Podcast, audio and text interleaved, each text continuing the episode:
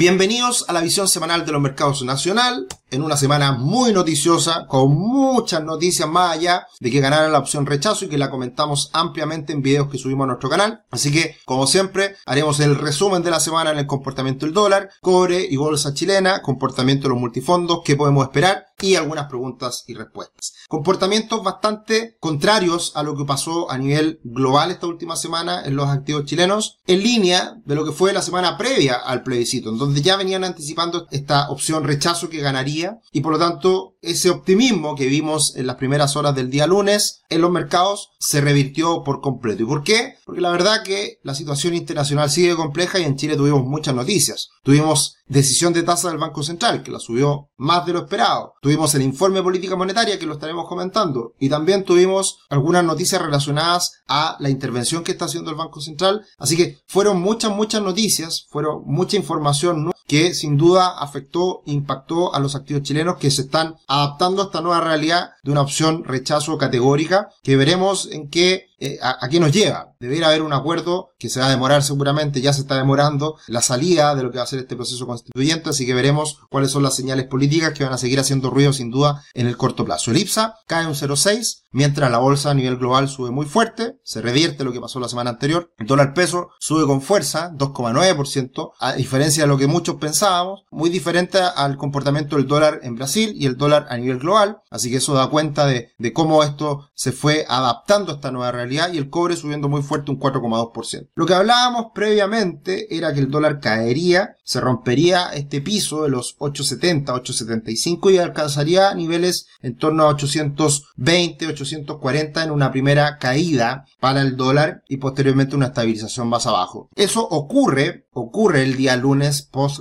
el dólar abre en torno a 840 pesos, pero se recupera con fuerza y termina la semana muy arriba, muy fuerte en 803 pesos aproximadamente con ganas de querer recuperarse un poco más incluso. Ahora, ¿por qué pasa esto? Bueno, la verdad que los 870 fueron un nivel importante a lo largo de la semana y estuvo a punto ahí de volver a, a romperlo y consolidarse bajo esos niveles, pero no pudo. Y termina subiendo la semana el día viernes con bastante fuerza por esta noticia del Banco Central en que tenía bastante claro el Banco Central lo que iba a hacer con esta intervención, intervenir, intervenir, intervenir hasta el plebiscito, sabiendo que post plebiscito las cosas se podían calmar. Y si se calmaban, que era evidente que la opción rechazo podría disminuir la incertidumbre, quitaría el pie del acelerador, fue lo que hizo, a diferencia de que si hubiese ganado la opción apruebo, probablemente seguiría interviniendo con bastante fuerza para estabilizar el mercado. Lo que pasa entonces es que el día viernes el Banco Central lanza este comunicado en donde dice que ha podido atenuar la volatilidad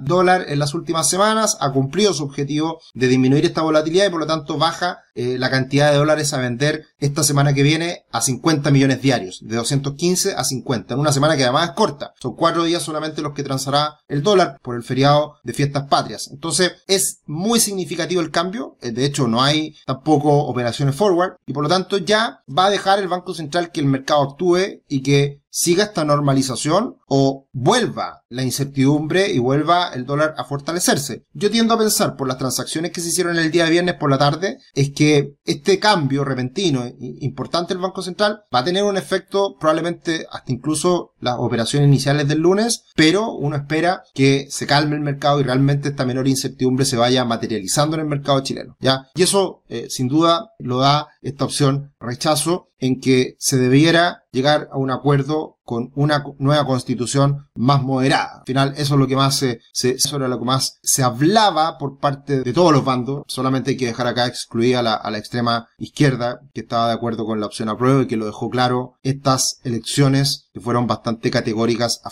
a favor del rechazo. También tuvimos esta semana inflación en Chile, otra noticia muy importante. La inflación sigue alta, llegó a un 14,1% en los últimos 12 meses y lo que podemos ver ahora es lo que venimos diciendo hace meses y lo que muchos no han querido entender, que en Chile hubo un efecto sin duda muy importante por lo que fueron los retiros, muy importante por lo que fueron los IFE, porque es indudable que se inyecta más dinero de la cuenta y con creces, y, lo ha dicho en todos los tonos el Banco Central, en todos los tonos los técnicos, esta inflación iba a perdurar más elevada y se iba a ir distanciando cada vez más de la inflación de los últimos 12 meses del resto del mundo. El 14,1% nos sitúa incluso por sobre inflaciones de México y Brasil, que históricamente en los últimos años esos dos países han tenido inflaciones más altas que Chile y, y nos sitúa bastante por sobre esas inflaciones. Y también muy por sobre la inflación de los últimos 12 meses de Estados Unidos, que también entregó medidas de estímulo respecto al PIB parecía a las de Chile. Entonces, sin duda, el impacto en Chile ha sido mucho más significativo el aumento de la inflación y por eso el Banco Central ha tenido que subir las tasas. Y la subió más de la cuenta. Se esperaban 75 puntos base la última semana, eh, eh, en la última reunión, y se subió en 100 puntos base. Por lo tanto, esto va a generar un frenazo. Esto va a generar una desaceleración en la economía más importante de lo que uno quisiera. Y es necesario, precisamente para controlar ese alto consumo, se ha ido mucha plata de estos IFE y de estas retiros de la AFP a depósito a plazo, precisamente por este aumento en la inflación y por este aumento en la tasa de interés. Entonces, eso ha atenuado, ha, ha minorado también el efecto que hemos visto en la economía. Pero el efecto es enorme y el dolor para la familia es significativo. 14,1% es la inflación de 3 a 4 años de Chile. Recordemos que la inflación en Chile era de o 4% anual. Eso es lo que busca el Banco Central. Entonces, el 14,1% de los últimos 12 meses es la inflación de casi 4 años o 4 años, literal. Entonces, es muy doloroso y eso lo vemos en el bolsillo, lo vemos en los aumentos de los créditos hipotecarios, en los dividendos que se pagan, los aumentos de los arriendos, lo aumento en todo el costo de vida de los chilenos. Invierte en dólares con la guía de un asesor financiero personal. Todas las semanas analizamos el dólar, todas las semanas miramos lo que está pasando con los mercados, tanto internacional como en Chile. Así que conoce más en patrimor.com de esta nueva propuesta que estamos entregando ya hace algunas semanas y que nos tiene muy contentos, con mucho interés y ayudando por supuesto a las finanzas personales de todos nuestros clientes. El dólar a nivel global estuvo subiendo con fuerza al inicio de la semana, pero corrige hacia el final de la semana y termina cayendo el dólar de hecho en el resumen semanal y eso no se vio materializado en el dólar peso en Chile precisamente por lo que les comentaba recién, estas noticias que se han ido conociendo. Por otro lado, el cobre se recupera, esperemos que se recupere un poquito más, está teniendo un comportamiento la bolsa norteamericana, así que esperemos que la bolsa también ayude, acompañe y se vaya recuperando también el cobre de cara a las próximas semanas, que eso podría ser sin duda un aspecto positivo para el peso chileno que caiga con mayor fuerza. Como todas las semanas, invitadísimos a que nos sigan en nuestro canal de YouTube, se suscriban, compartan esta información y aprendan cada vez más de finanzas personales y educación financiera. La bolsa chilena hace varias semanas dijimos que estaba en un rally alcista que podría llegar a los 5.800, 5.900 puntos. Eso ocurre tras plebiscito. El IPSA llegó a tocar los 6.000 puntos, como se puede ver ahí en el gráfico, para moderarse, corregir, calmarse la situación, pero de todas formas manteniendo una tendencia alcista de cara al mediano plazo. Hay bastante consenso en que la bolsa chilena podría seguir subiendo y debería incluso superar los 6.000 puntos. Debería acercarse probablemente a 6.300, 6.500 puntos. Así que hay bastante optimismo en la bolsa chilena porque sigue estando muy castigada a pesar de las muy buenas utilidades, de los muy buenos resultados que se conocieron en el primer de este año. Una semana más bien bajista con acciones como Sokimich solamente subiendo al igual que CAP, muy de la mano con el comportamiento de los mercados internacionales que tuvo algo más positivo. En general, solamente caídas la última semana con la gran noticia de que finalmente la TAM ya hace este aumento capital y por ende el precio de 10 pesos que se vino comentando hace tanto tiempo, lo venimos hablando con Tomás Casanegra, ya es prácticamente una realidad. Pero muchos se resisten y, creemos que queda mucho inversionista retail especulando y haciendo algunas transacciones. Cerrando la semana en 40 pesos desde los 200 de la semana anterior, cayendo un 80% del valor de, de, la acción en los últimos días y todavía muy sobrevalorada. Es una acción que no debiera valer más de 10 pesos, pero todavía el mercado se resiste. Muchas otras que venían subiendo bastante antes de las elecciones también corrigen, que es el proceso normal de compra con el rumor, vende con la noticia que tantas veces funciona. La bolsa chilena había subido con fuerza la semana anterior respecto a Brasil, se modera esa relación, se recupera un poquito la última semana y Chile se modera en la mezcla IPSA peso, que la suma cayó en los últimos días. Así que eh, seguiremos atentos a esta evolución del mercado de Brasil, que debiera impactar de manera relevante en las próximas semanas también al mercado chileno. Los multifondos más riesgosos eh, lo pasaron mal eh, posterior a las elecciones por una caída importante del dólar, pero se debería ir compensando esta caída de los fondos más riesgosos con el alza que vivimos hacia el final de la semana en el dólar. Ahora, de todas formas, lo que era evidente que iba a ocurrir es que los fondos más conservadores, invertidos mayoritariamente en Chile, renta fija, subieron con fuerza esta última semana Así que el fondo E sigue muy bien a lo largo de este año, eh, a pesar de la alta inflación en, lo que vamos de este año, igual el, fondo E gana plata a pesar de esa alta inflación, así que buenas noticias por ese lado y en el corto plazo puede que eso se mantenga. También esta última semana tuvimos el IPOM, que es bastante, son noticias bastante desalentadoras y, y vemos que este año el crecimiento de Chile va a ser en torno al ciento, lo cual no es tan tan, tan malo, después de un gran año 2021, un año 2022 que se, it. Se esperaba débil, va a ser débil, pero no tanto como se esperaba a comienzos de año, pero las malas noticias vienen sin duda para el año 2023, en donde se espera una contracción importante, que Chile eh, se contraiga, que Chile decrezca un 1%, un 1,5%. De hecho, se hizo un ajuste a la baja en estas proyecciones de crecimiento de cara al próximo año. ¿Y por qué? Porque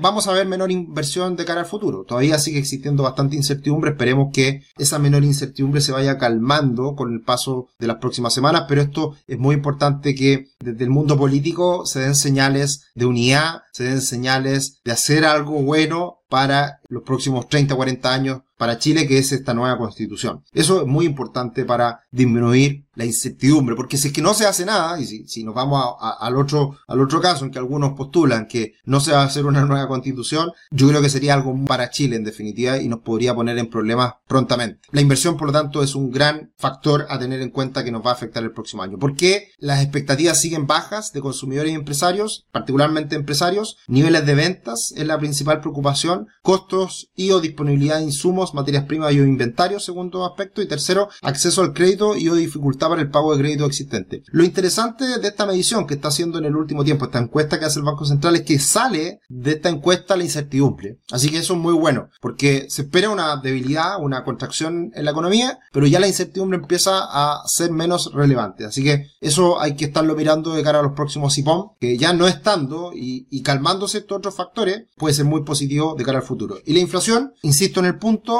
va a llegar a una inflación al cierre del año bastante elevada, 12%, un año muy malo en términos de inflación, y como lo ha dicho reiteradamente el Banco Central, dos tercios de la mayor inflación que hemos visto en Chile es por factores y un factor interno importante es también la incertidumbre que ha llevado al dólar a, elevarse más de la cuenta. Entonces, no hay peor ciego que el que no quiere ver y sin duda todo lo que hemos visto en el último tiempo en Chile ha sido una gran fiesta que nos está llevando a esta gran resaca de este año. Algunas preguntas y respuestas, muchas gracias por la información Sergio, gran calidad. ¿De dónde consigo las fuentes de, las noticias que vimos la semana pasada? De investing.com. En investing.com hay un calendario muy completo y ahí sale la información de las noticias que se conocerán en Chile también. Hugo, eh, el dólar subiendo a 900 en el corto, ¿ves al dólar subiendo a 900 pesos? Cerró la semana en 903, así que más allá de toda perspectiva, eh, la verdad que nos sorprendió mucho el alza que tuvo el dólar. Así que bueno, yo creo que el dólar igual de todas formas con menor incertidumbre va a tender a caer. Este impulso que está teniendo en el corto plazo por el ajuste, también lo que está haciendo el Banco Central de eliminar, de ir eliminando la intervención que ya lleva varias semanas. Eh, muchas gracias Moisés siempre y Yanni. Hola Sergio, yo fui aquello inversionista novato que cayó en la TAM hace dos años, hoy me llegó esto de mi broker. Se dará inicio a la opción de suscripción de OSA de la TAM. Eso es un aumento de capital. ¿De qué se trata? ¿Qué significa? Debería aplicar absolutamente. Todo lo que dijimos en los últimos meses. Va a haber un aumento de capital. Te diluyen. Tienes que poner plata. En vez de que te pase plata a la TAM porque está quebrada, tú tienes que ponerle plata. Y eso te diluye y hace que el precio caiga. Eso es lo que hemos hablado durante tantos meses y muchos no quisieron escuchar. Por lo tanto, prácticamente, sin quebrar la TAM, quebró. Porque la acción de valer más de dos mil pesos, hoy día vale 10 pesos o va a valer 10 pesos. Así que ese es el impacto de invertir en algo que no se sabe, no escuchar a los expertos. Y acá eh, lo digo porque yo analicé los balances hace mucho tiempo atrás, cuando comenzó la pandemia hay un webinar en donde explicamos que la TAM no tenía ningún sentido invertir en ella. Lo hablamos muchas veces con Tomás Casanera, también, que tenemos el curso con él de Value Investing. Así que esa ha sido nuestra visión semanal de los mercados. Un abrazo grande y nos encontramos en la próxima.